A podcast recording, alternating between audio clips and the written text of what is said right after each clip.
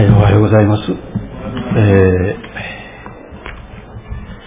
なんか久しぶりのような感じがいたしますけども、えー、先週は私の母教会であります福島県の白川の教会に、えー、行っておりまして、えー、だいたいあの始まる時間は一緒ですから、あ今頃、明谷教会もこうして始まってるなと思いながら、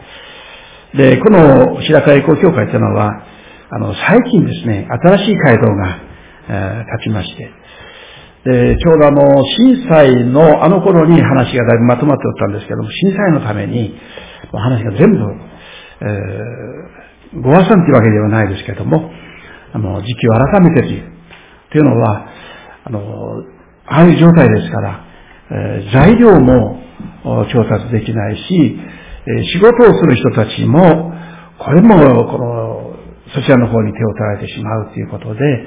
えー、随分苦労なさったようであります。まあ、しかし昨年、えー、ちょうど今頃、ほぼ完成したんでしょうかね。それであの、クリスマスは新街道で、えー、行うことができた。改めて4月に、え、剣道式があったんですけども、それに行けなかったものですから、まあ、機会があったらという願いを持って、え、おりました。で、まあ、感じとしてはですね、あの、新街道ですから、しかも、全く今までのところとは別なところに、350坪、なんか10万だそうですよ、あの、一坪。まあ、しかし、小さい教会にとっては大変なことだったと思いますけども、そこに小さな教会を建てて、そして、え礼拝終わって表出たらもう車でいっぱいなんですね。大勢来てるように見えるねって言ったんですけど、まあ、別に皮肉言ったんじゃないんですけども、あの、皆さんそれぞれ遠方から来ますから、まあ、それで、あの、広い駐車場もほぼいっぱいになる。で、その人たちは、えー、芋煮会をするっていうことで、え、じゃあそこまで私も一緒におろうって言ってですね、まああの、芋煮会までおりましたけれども、あの、私が、えー、白川の教会で、えー、信仰を持ちましたのが今から約60年ほど前なんですね。高校生でした。で、その、教会もそこにあるんですね。ですから私にとっては向こうの方が懐かしいなと思いながら、今回は行く機会がありませんでしたけども、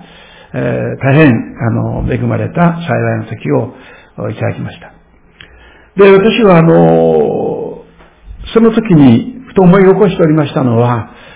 このルス記なんですね。で、ルス記を読みながら、えー、ここはご存知のように、ボアズとルスの出会いという、まあ、素晴らしいところなわけですよね。で、それぞれ出会いっていうのが、その人の人生っていうものを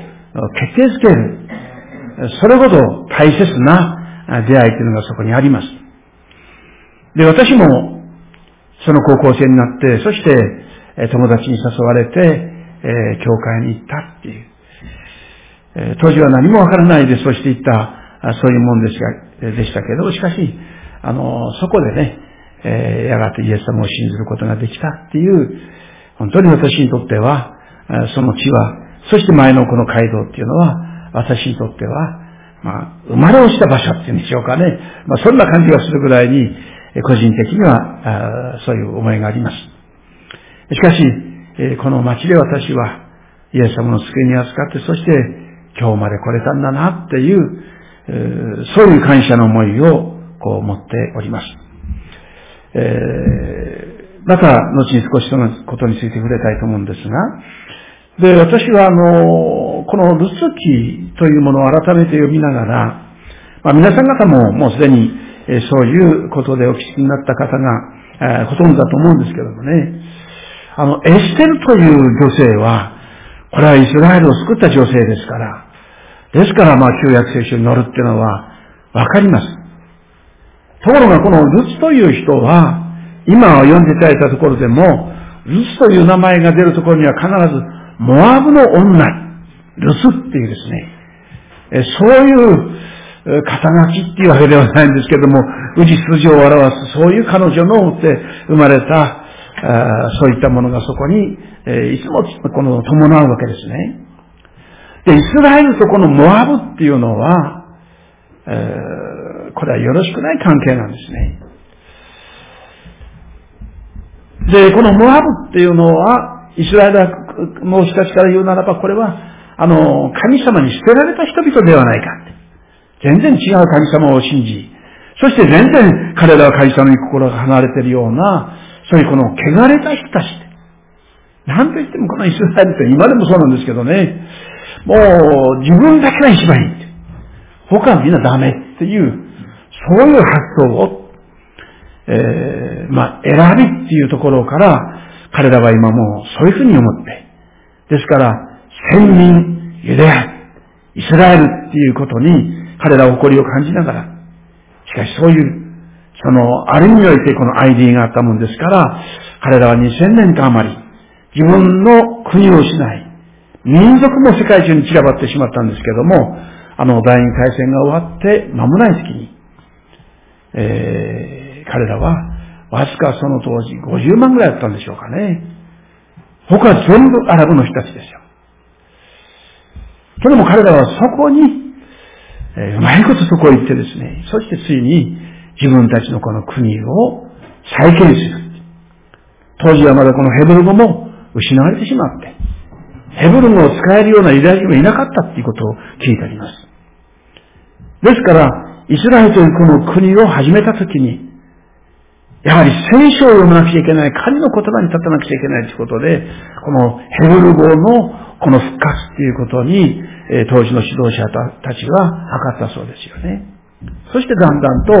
この一般のこの日常生活の中にヘブル語が使えるようになって、そして今日に至っている。そういうことをずっとですね、やり遂げてきたそこには、自分たちこそ神が選ばれた唯一の民だっていう誇りがあったんですね。ですから、それを彼らは2000年という長い期間、いろんな国に行ってしまいましたけども、しかしそこでも彼らは必ず、自分たちはユダヤ人だ。神に選ばれたイスラエルだっていう。それぐらい彼らは自意識が非常に強い。で、反面、他の人々に対してはもう容赦ないっていうぐらいに、え、彼らはそういう誇り高き民族って言ったら、そう言えるかもわかりませんが、そういう思いがやがて中東戦争という戦争を何回か経験する、そういう戦争をするたびに、えー、ほとんどの、かつてのこのイスラエルの領土をですね、自分たちのものとするっていう、今でもそれは、あいろんな問題をそこに起こしております。まあこれもついての話ですが、まあ皆さん方見かれた方は思いなさったと思うんですけれども、私が最初に行った時はですね、あの別で見た時に非常にこう、この聖書の世界だなと思ってみましたよ。ところが、えー、数年前行きました時は、それこそもう、もう、鉄壁の上越でしょうかね。それがずーっと延々と続いて、そして、このパレスチナの人々の住むところと、自分たちのそれと、この、彼らは、その戦時中に、ドイツ政権によって、えゲットという中に集められて、そうして彼らはもう本当に狭いところに、えそういう汚い環境の中で生活をした。なんかそれをですね、そういうことがあったから、今度は逆にやってるのかなと思いをするぐらいに、現実の今のイスラエルにおいては、パレスチナとそれからユダヤ人、あの、イスラエル人のそういうこの、境っていうそういうこの、見上げるばかりのですね、それがあったって。えー、ですから、前はバス一本ですっとベツレムに入れたのが、その前でバスを降りて、そして、えー、その、コンクリートの底を抜けて、そしてそこでもパスポートがいるわけです。そして、えー、ベツレムに入っていって。で、ベツレムの今度は、えー、このパレスナの用意したこのバスに乗って中へずっと入っていくというような、そんな経験をいたしました。それもこれもね、言うなら悪く言うならば、彼らはせっかく神様の選ばれ、この選びというものを受けながら、他を排斥する。まあ前置きは長くなりましたけども。ですから、この当時のルスさんが来た時の、このモアブっていうこの国は、今のこのパレスチナの子ではなかったんじゃないかなと思うんですよ。当時はイスラエルがどんどん攻めて、そしてほぼですね、制圧したんですね。けども制圧していく中でもって、彼らは自分たちの約束の土地として神様がお与えくださったその全道をにおいて彼らは本当に神様に感謝したらよかった。最初は感謝した。そうしていくうちにだんだんだんだん自分たちがあんな苦労した中から今のこの国を神様がお与えくださったという、そういう感謝の思いが薄らいでいったんですね。薄らいでいくうちに、ここに至らせてくださった神様に対して、重い感謝の思いというのがだんだんこの薄くなってしまった。それだけではない、自分たちが占領したそのところには、例えばモアブだったら、モアブ土着のそういう宗教がある。そういうことにも心を向けるようなことがあったわけですよね。もうそこには、本当に、え、この神様が選びなさったこのイスラエルという、そういう思いではなくして、え、毎日のこの生活の中でもって、もう何でもいいから受け止めてそして焼こうというような、そういう意味の言っての悪い、こう、妥協と言いましょうか。それがあった。ですから、もともとこの一生の方を見てまいりますと、ここには、そのボアズが結婚した相手の家の事情がそこに書いてありますね、一生の初めに。もともと別連の人ですよ。ただ、あの、危機があったために、そこではもう生活が苦しい。だったら、なんとかこう食べれるところを探そうって言って、そしてこのマーブの地に彼らは移っていったわけですよね。そして移ってて最初は良かったんじゃないかなと思うんです。あ、やっぱりここへ移ってきて良かったと思ったかもしれません。そのうちですね、この主人の夫が亡くなる。この、ナオミさんから言うならば夫が亡くなる。結婚したこの二人の息子も、それぞれこう亡くなってしまって。そしてこのナオミさんにとっては残されたのは自分だけになっちゃった。頼りにするのは、このモアブの地で、この息子たちが結婚した相手のモアブのこの女性っていうことで。彼女にとってはもう、そのモアブの地は、何の慰めにも生活の糧にもならないということで、やっぱりベツレムに帰ろうっていう思いを持った。まあ、それについてはですね、この二人のこの嫁さんを連れて行くわけにいきませんから、もうあなた方はもう夫はそれぞれ亡くなったんだから、あとはこれからも自由にしなさい。モアブの男性と結婚するなり、また別の道があるならば、そういう道を進みなさいって言って、そして、このナムさんは、二人のこのお嫁さんを解放したわけですね。ところが、その時に、ルツだけがですね、いや、私はもう絶対お母さんから離れません。この時の彼女の言葉が、えー、このいいですよね。あなたの神は私の神です。私の神ですっていう、それはモアブの神じゃないんですよ。ですが、あの、ベスレヘムにおいて、先祖以来ずっと神様を信じて歩んできた、その神。だから私は想像しますのに、このナオミさんって方、本当に自分はもうその楽しみところじゃない、苦しみだという名前をですね、もう変えたいぐらいの思いを持つぐらいに、えこのムアブの地においては、彼女にとっては本当に刺激の土地。本当に悲しい、寂しい、えー、そういうこの生活をしてった。だからルツさんはそのナオミさんのどこに、あなたの神は私の神ですって。そう言ったんだろうかなと。どういうとこでナオミさんはルツさんにそういう感化を与えたんだろうかなとこう思ったりもするんですよね。まあいろいろこうそこでも想像するわけですが。しかし、ルツをして、今自分が信じている神を私も信じていきたいんです。だからお母さんと離れませんという、そういうこの決心をさせた。そんな器じゃないですよ、ナオミさんは。どう考えたって。だから私は改めて思ったことはですね、何にも私たちは苦しいからもう、けどもクリスチャンだからってこう、肩息払んでもいいんだなって。もう本音でしたならば、本当に私たちが神様を信じていくその姿の中に、何かその人の心を捉えるものを与えるのかなと想像するんですよ。ナオミさんは与えるものがあったんだろうかと思うんですけども、しかし、しっかりとね、そういう苦難の道を歩んでいても、留守をして、あなたの神を私も信じていきたいですから、だからお母さん私も一緒に行きます。しかし留守も、その時のこの感情が待って、そして言ったんじゃない。これからね、そうそう、モアブの地だから自分もここで生活できたものの、もし、あの、イスラエル、そこに入っていたならば、どんな扱いを受けるかわかる。だから私は、マホミさんはそういうこともやはり知ってますから。だからあなた方はここに留まりなさい。私だけが帰るって言ったと思いますよ。しかし、ルツはもうどんなことがあっても行きます。そして、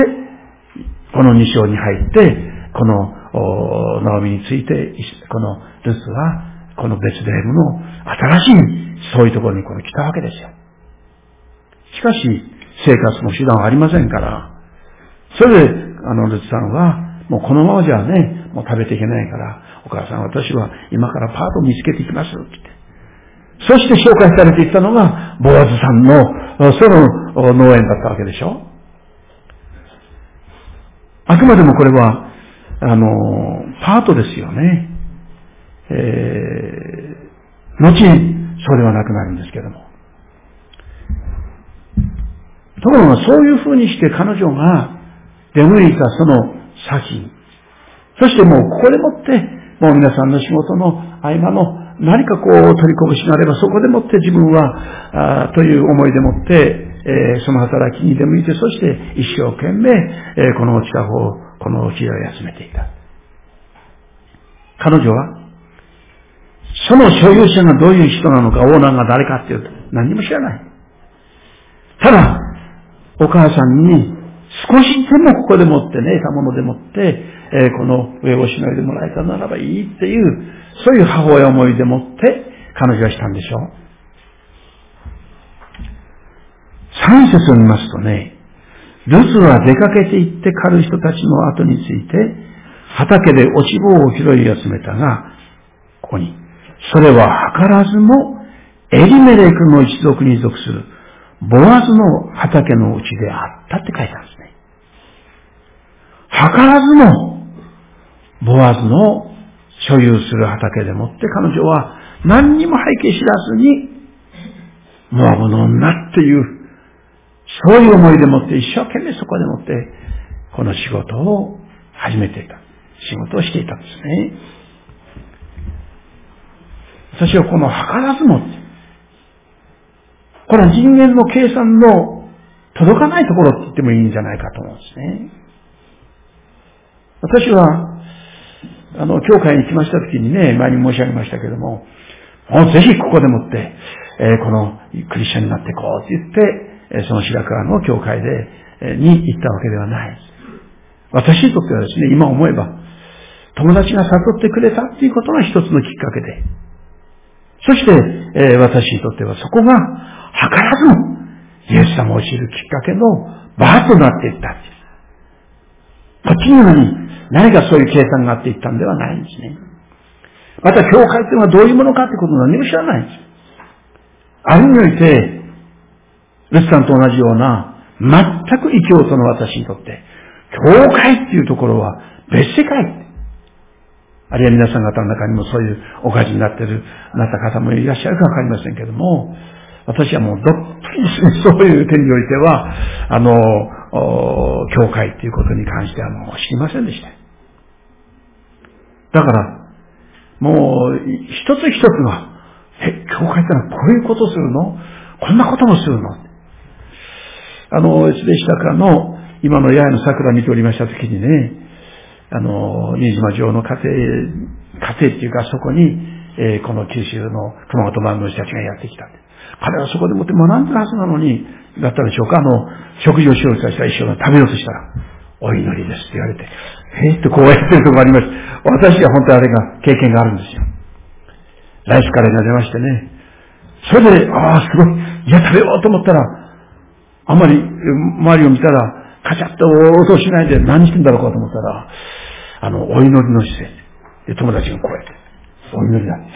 あ、お祈りって、あ、こんな時もお祈りするのかっていう、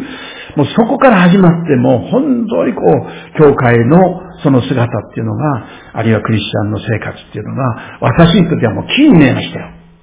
なんでそこでそんなことやるの？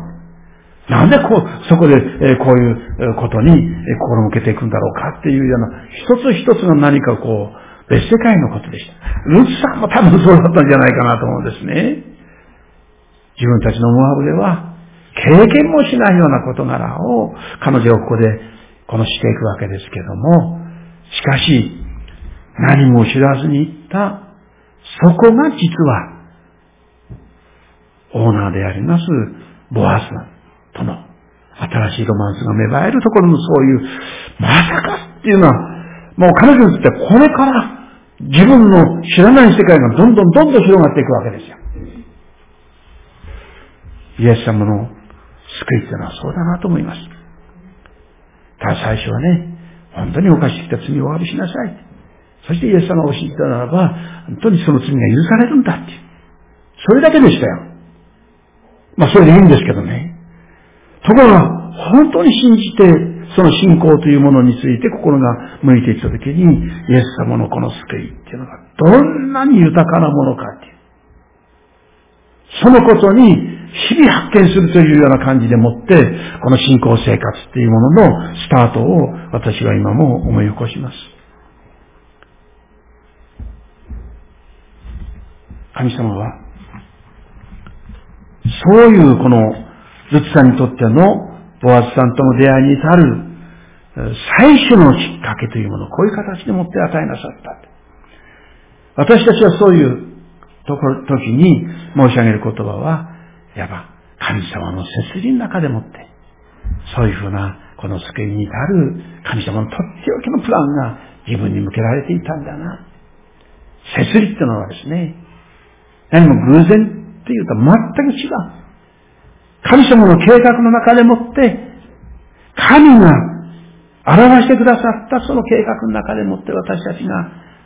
この進んでいく。あるいは出会っていく。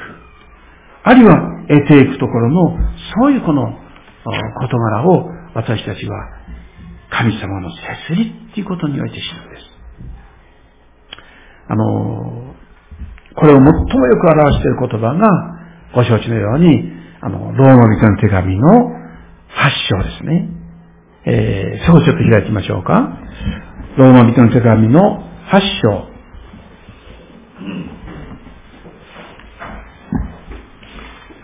これはやはり、まあ、すでに覚えてらっしゃる方が大勢だと思うんですけども、覚えておくと非常に励ましになる。あるいは、悩んでぶつかってしまったときに、そこに一つの光を見出すことができる、そういうお言葉だと思います。この8章の28節というところを見ますと、神を愛する人々、すなわち、神のご計画に従って召された人々のためには、神が全てのことを働かせて、益としてくださることを私たちは知っています。素晴らしい言葉ですね。まあこれに例した言葉が旧約聖書にもたくさんありますけども、神様が私たちのためにこのようにおもんばかりくださってるっていうこと。まあ、もう一つ、えー、開きましょうか。それは、あの、ペテロの第一の手紙の二章に、こういう言葉があります。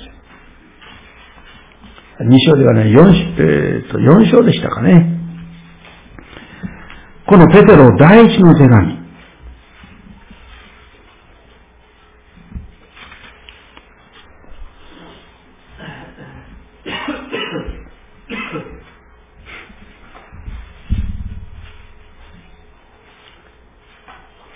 え第5章、第5章の7節というところに、私がよく訪問しましたときに、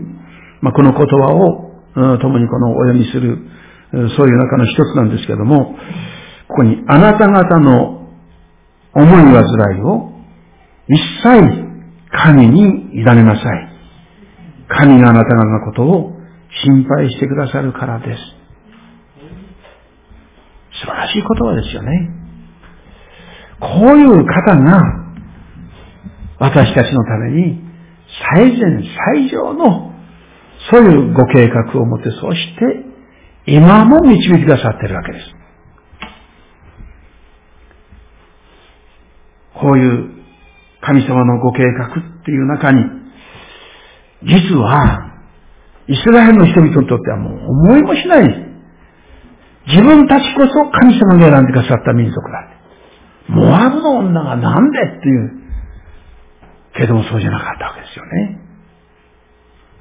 そういうユダヤ人から見て、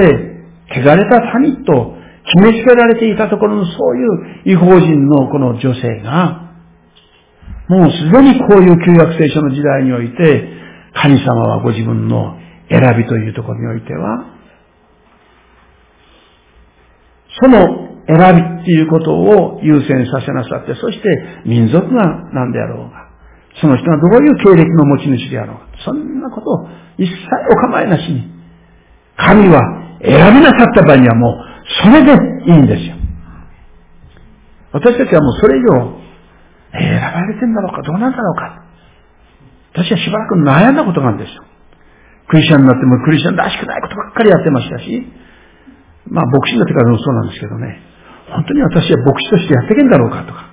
クリスチャンとしてやっていけんだろうかとか、まあ、そんなことがよくあります。しかしね、それは、あるいは神様の領域に入ってしまうことなんです。神様が一旦選びなさったっていうことなら、それで安心したらいい。できないことはこちらなんですけども、それを承知の上で神様はね、選びなさったんですから。まあ、開き直るってわけじゃないんですけども、神様が ちゃんと責任を持って、そして、えー、導いてくださるっていう、そういうこの思いですよ。別にルツさんはそこまで厚かましい夫人ではなかった、女性ではなかったですよね。しかし、彼女は、後々になってそのことを本当に知っていたと思います。さえ私たちはね、まあ、前回、あの、ヨハネによる福音書から同じテーマでもって学びました。今回は、ルスさんを通して同じテーマについて開いているわけですけれども、あのヨハネによる福音書の15章の最初には、あのブドウの木と枝の関係で私に繋がっていなさいって話でした。私に留まっていなさいって。そしてその後に書いてある言葉が、あなた方が私を選んだじゃないんだって。私があなた方を選んだって言ってね。そこには、選定する側の責任において、他のものを選定して、余分なものはもうそれを全部放棄して、そしてこの間だけを残したんだっていう、そういう選びですよ。神様は、そういう選びにおいて、神様の深いご設理、ご計画の中に、このルツを選び、しかも選んだだけではないそこには、さらに深い、この意味があったわけですが、それを見てまいりますと、そこに、あの、先ほど8節まで読んでいただきましたが、この8節ボアズはルツに言った。娘さん、よく聞きなさい。なんかこの役っていうのは、なんかの歌にあったなぁと。そんな思いがする、こう、ニュアンスなんですけどもね。まあ、それはいいんですけども。あの、他の畑に落ち葉を拾いに行ったり、ここから出て行ったりしてはいけません。私のところの若い女たちのそばを離れないで、ここにいなさい。ここで出てくるわけですよ。ここにいなさい。言うならば、今ここでね、あなたと周りにおる、同じようにやってやってる人たち一緒にここに離れない、一緒にやったらいいよっていうよりも、ことをお勧めするならば、私のそばを離れ、この、離れないで、ここにいなさいっていうことですよ。中のその、ね、他の女性たちも一緒にやってるから、まあ、ここにいなさいよっていうよりも、私のそばを離れないで、ここにいなさいよ。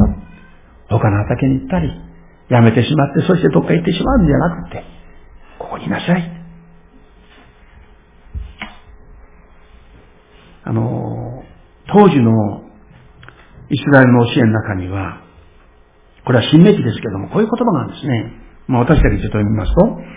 あなた方が畑で穀物の代わり入れをして、束の一つを畑畑に置き忘れたとき、それを取り戻しに行ってはならない。それは在留異国人やみなしを山目のものとしなければならない。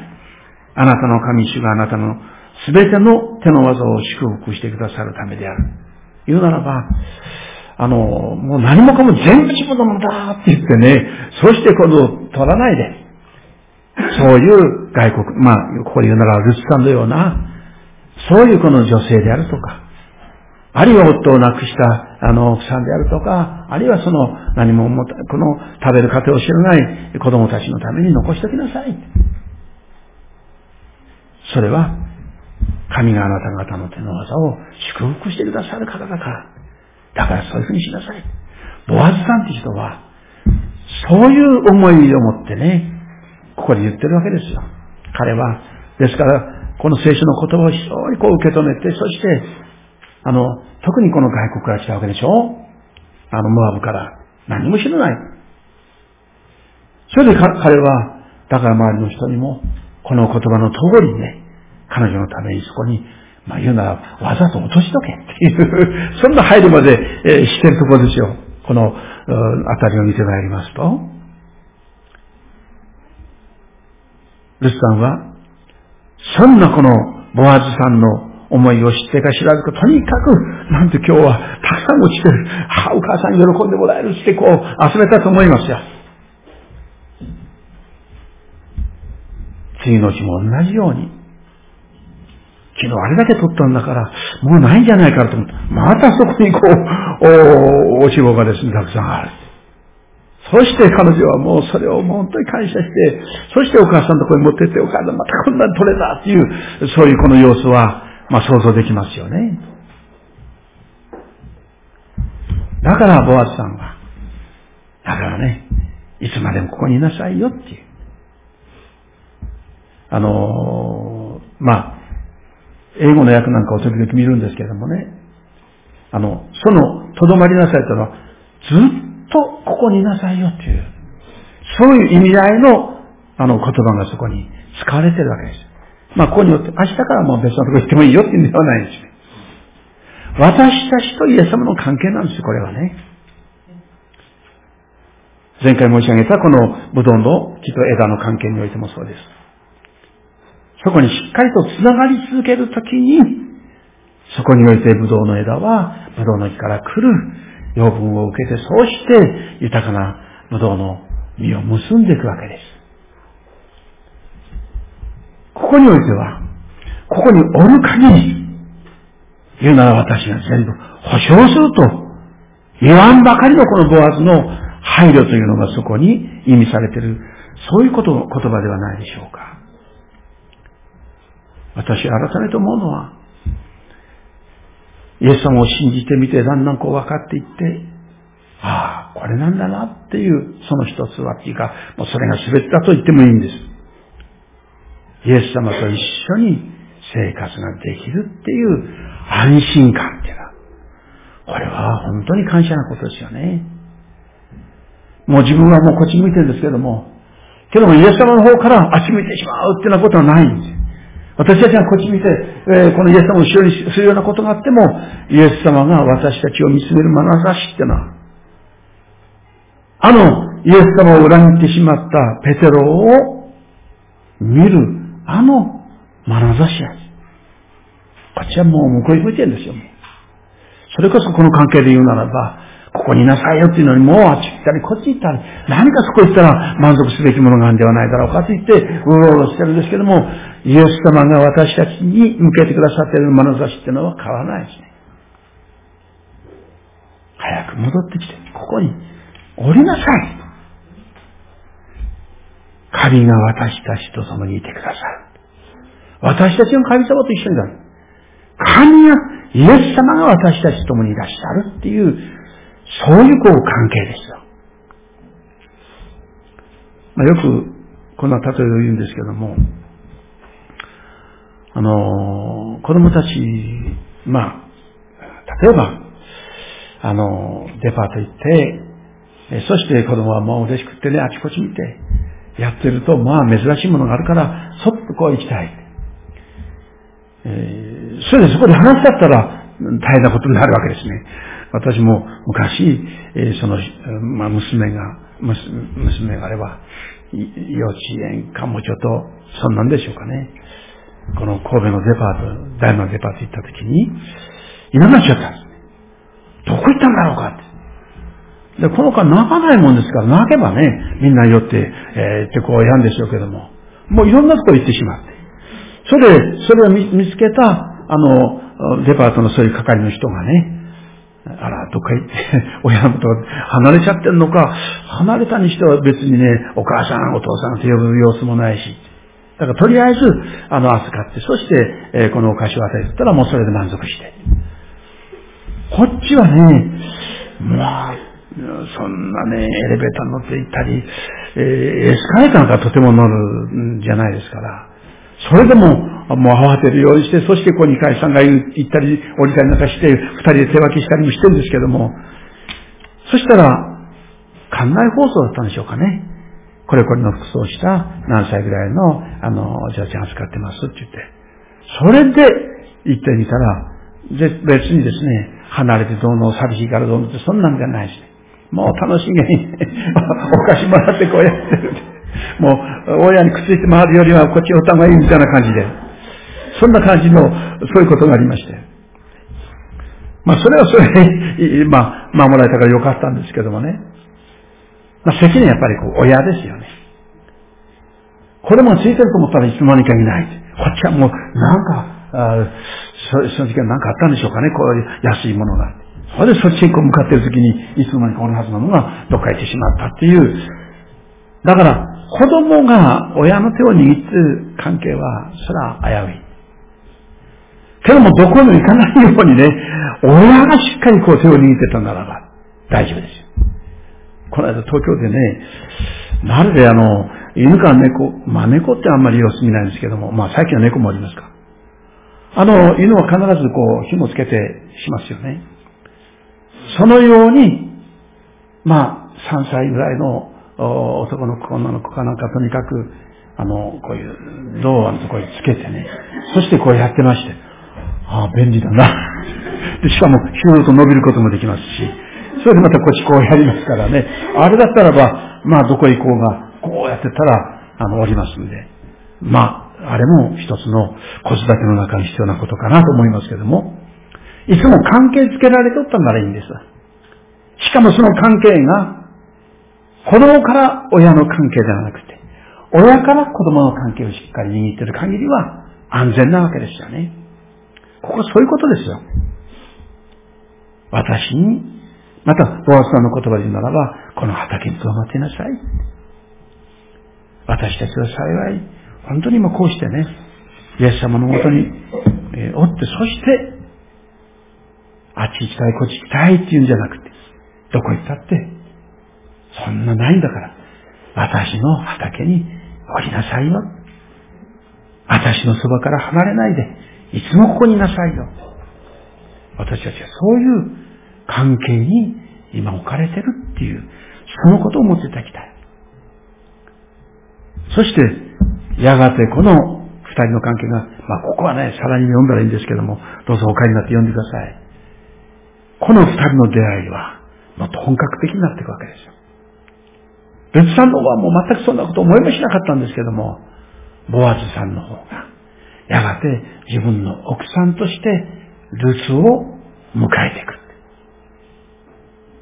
この違法人の女性の名前が、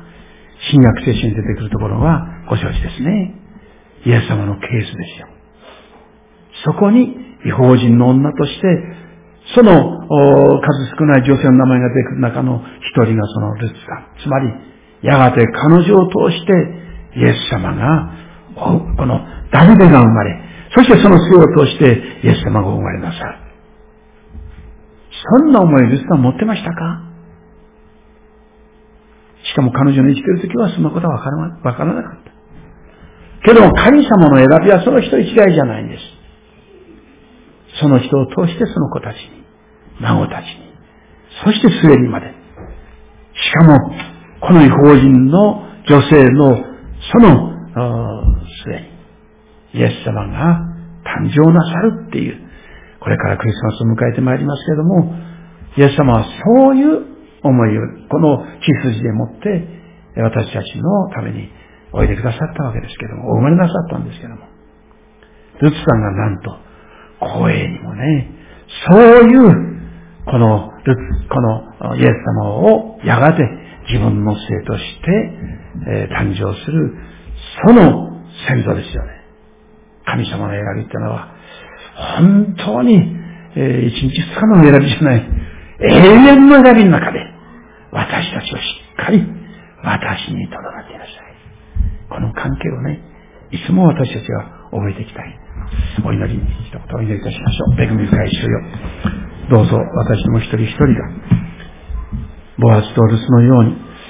エスタにとっては全く未知の世界でしたけれども、しかし、ボアズから言われるように、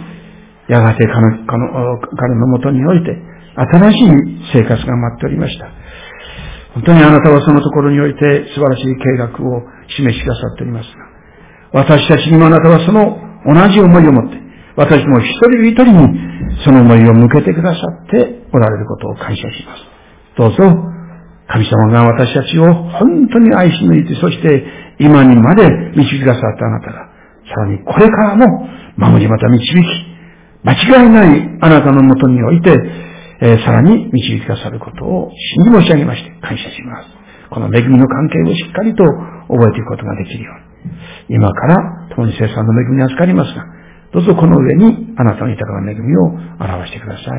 主の皆によって祈ります。アーメン。